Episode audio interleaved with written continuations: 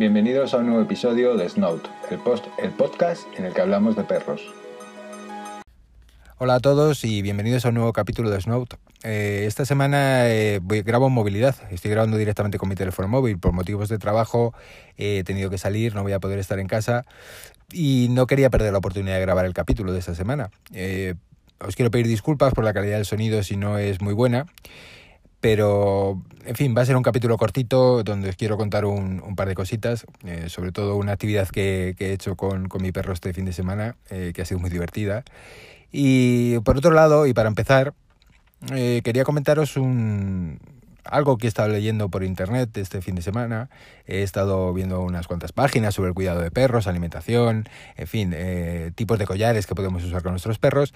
Y bueno, en una de las páginas eh, se vertían unas opiniones acerca, acerca de los collares que me han dejado un poco no sé, eh, no las entendía del todo bien. Y eran eh, sobre el collar de, púas que, se puede utilizar para, para a los perros. Bueno, en esta página se vertían opiniones eh, que bajo mi punto de vista no son... Eh, no se acercan a la realidad. Y es que decían que quien usa un collar de púas pues eh, es un maltratador. Y bueno yo no me considero un maltratador y he usado collares de púas y a veces eh, pues lo sigo usando pero como os digo, eh, yo no me considero un maltratador. De hecho, no me gusta hacer daño a, los animales a propósito. Y creo que aunque haya usado estos collares, tampoco les he hecho daño a, a propósito a, los animales, en este caso a mi perro. ¿no?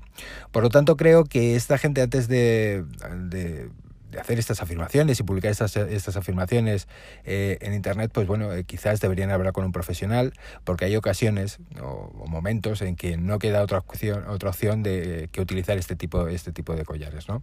Bueno, dicho esto, os quiero contar lo que la actividad que he hecho este fin de semana con, con mi perro y que ha sido bastante más divertida.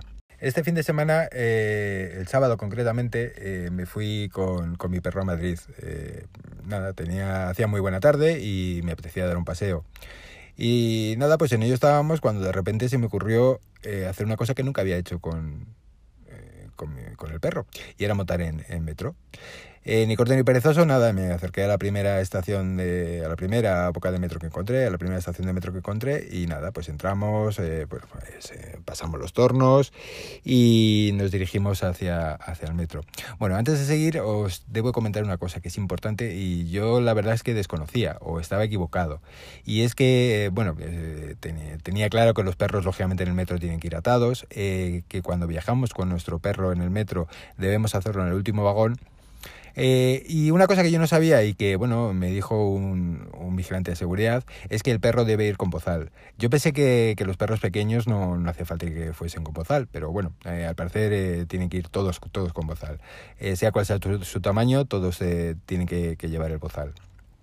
Bueno, lo que os contaba, el el, el, el, viaje en metro la verdad es que fue muy bien. Hay algunas cosas que, que bueno, eh, a Happy eh, le, no sé si decir le llamaron la atención o que le dan un poco, un poco de miedo.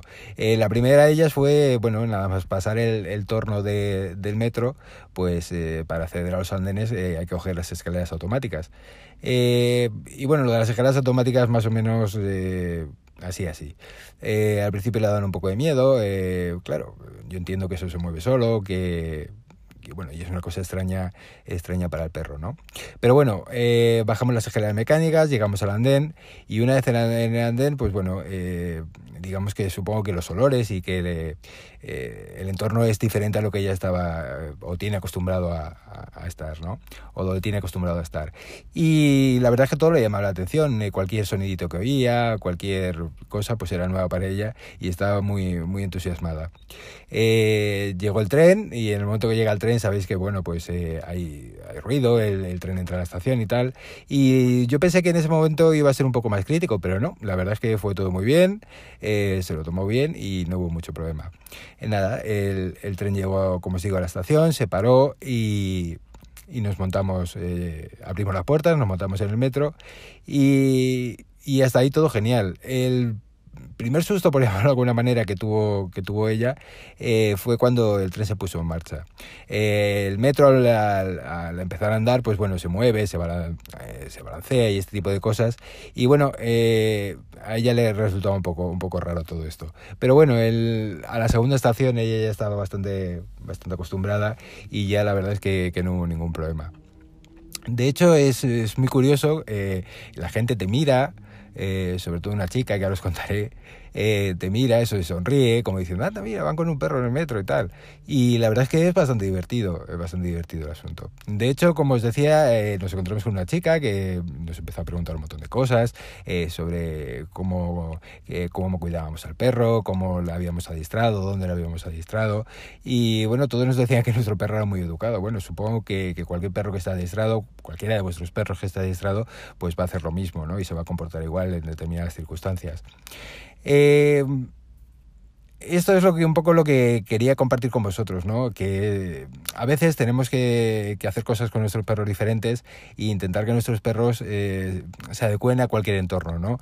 Eh, hemos probado o habéis probado a estar con otras personas con vuestro perro y el perro, pues bueno, se comporta bien, con niños, pues bueno, como os digo, entrar en el metro y hacer un viaje con ellos. Y bueno, pues este tipo de cositas, la verdad es que yo creo que, a los perros le vienen muy bien para socializarse y conocer otras, eh, eh, conocer otras personas, eh, sitios más bulliciosos que le pueden dar miedo y, sobre todo, pues eso, estar acostumbrados a este tipo de situaciones. Bueno, y sin más, como os dije, esta semana es un poquito más cortito de lo normal. Eh, como os dije al principio, os pido perdón si el sonido no es todo lo bueno que debería ser. Y nada, muy prontito os espero en un, en un nuevo episodio de Snout. Muchísimas gracias por escucharnos. Un fuerte abrazo.